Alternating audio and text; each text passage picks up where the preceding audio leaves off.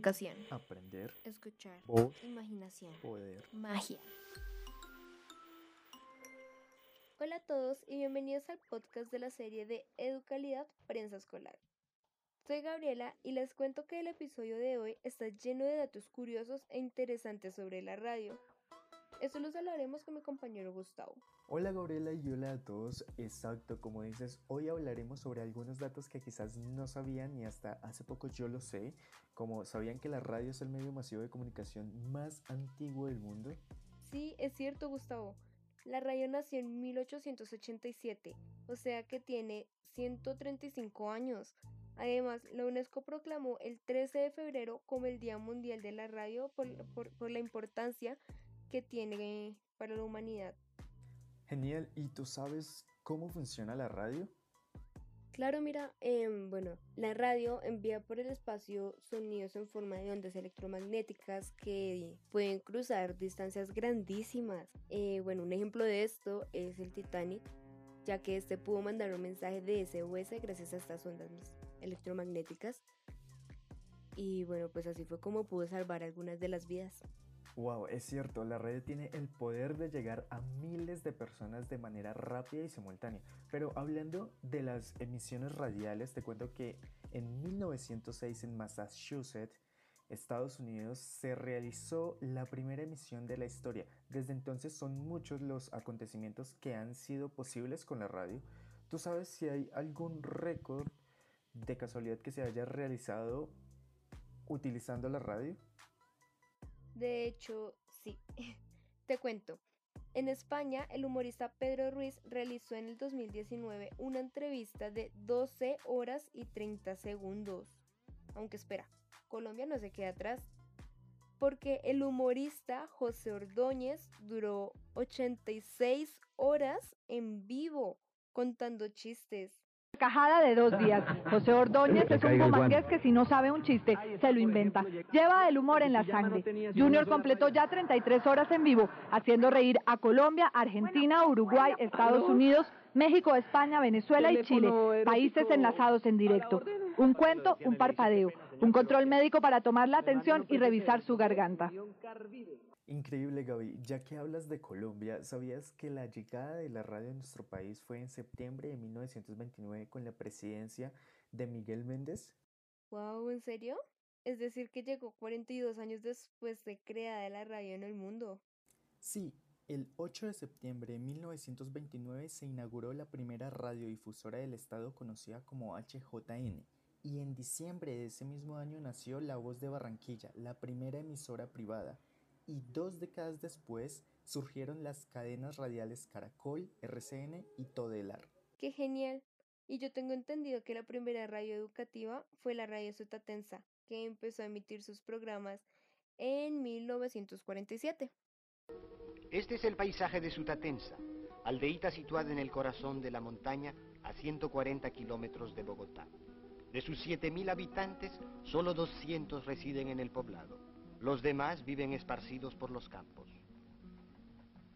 Y mira que la radio Sutatensa le debemos gran parte de la transformación educativa y cultural del campo, porque muchas familias campesinas pudieron realizar su, su primaria y su bachillerato por la radio.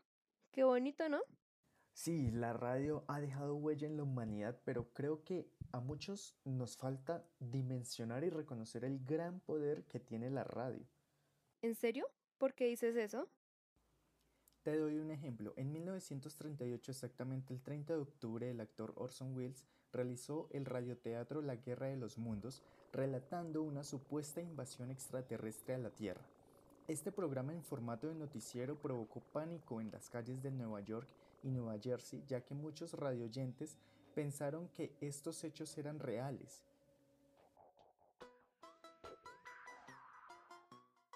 Wow, es increíble lo que cuentas. Oye, pensándolo bien, ya entiendo por qué influye tanto la radio en el ámbito educativo. Ay, mira que en Islandia, eh, te cuento, en Islandia en el año 2006 la gente realizó un apagón voluntario de media hora porque la radio se lo pedía, para que así todos los oyentes pudieran ver el cielo mientras escuchaban el programa que tenía fines educativos sobre las estrellas y las constelaciones.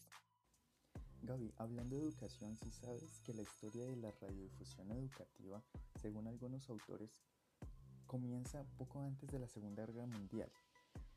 Comenzó con trabajos experimentales tanto en Europa como en Estados Unidos. Además, muchas universidades del mundo en los años 20 ya habían incorporado actividades radiofónicas.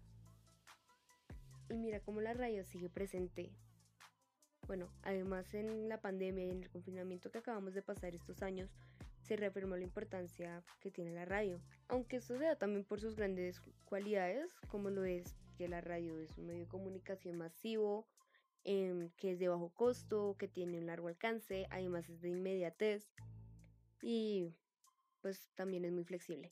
¿Flexible? Sí, porque la radio se las ha ingeniado para permanecer durante todos estos años. Incluso te opuesto que en todo hogar hay por lo menos una radio.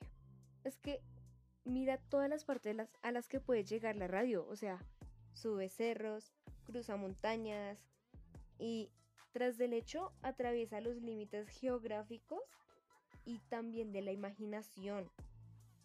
Además, este pues fue la salvación para muchas personas que viven en lugares donde pues el acceso a la tecnología de la información eh, y el internet pues es un lujo. Tienes toda la razón Gaby, en su versatilidad ahora podemos contar con la radio digital. Exacto, en los colegios la radio es súper útil y no se necesita una inversión demasiado grande para tenerla, porque pues la radio se puede grabar con un equipo, mm, supongamos que con un teléfono. Y por otro lado, se puede alojar en, la en una página web para que así podamos oírla cuantas veces queramos y a la hora que elijamos. De acuerdo, nosotros los jóvenes estamos muy familiarizados con esas tecnologías, solo necesitamos del apoyo de los profes para que la producción radial sea una realidad en el cole. Gustavo, ¿te has dado cuenta de todo el poder que tiene la radio? O sea, es que la radio es magia, imaginación e inspiración. Uy, sí, Gaby, así es. Tenemos en la radio escolar un medio para expresarnos, para innovar, para hablar de lo que nos interesa y nos preocupa, ¿no? El límite de la radio lo ponemos nosotros. Gaby, fue súper genial compartir este espacio contigo y con quienes nos están escuchando. A mí también me gustó mucho, Gustavo. Gracias a la magia de la radio pudimos disfrutar de este espacio.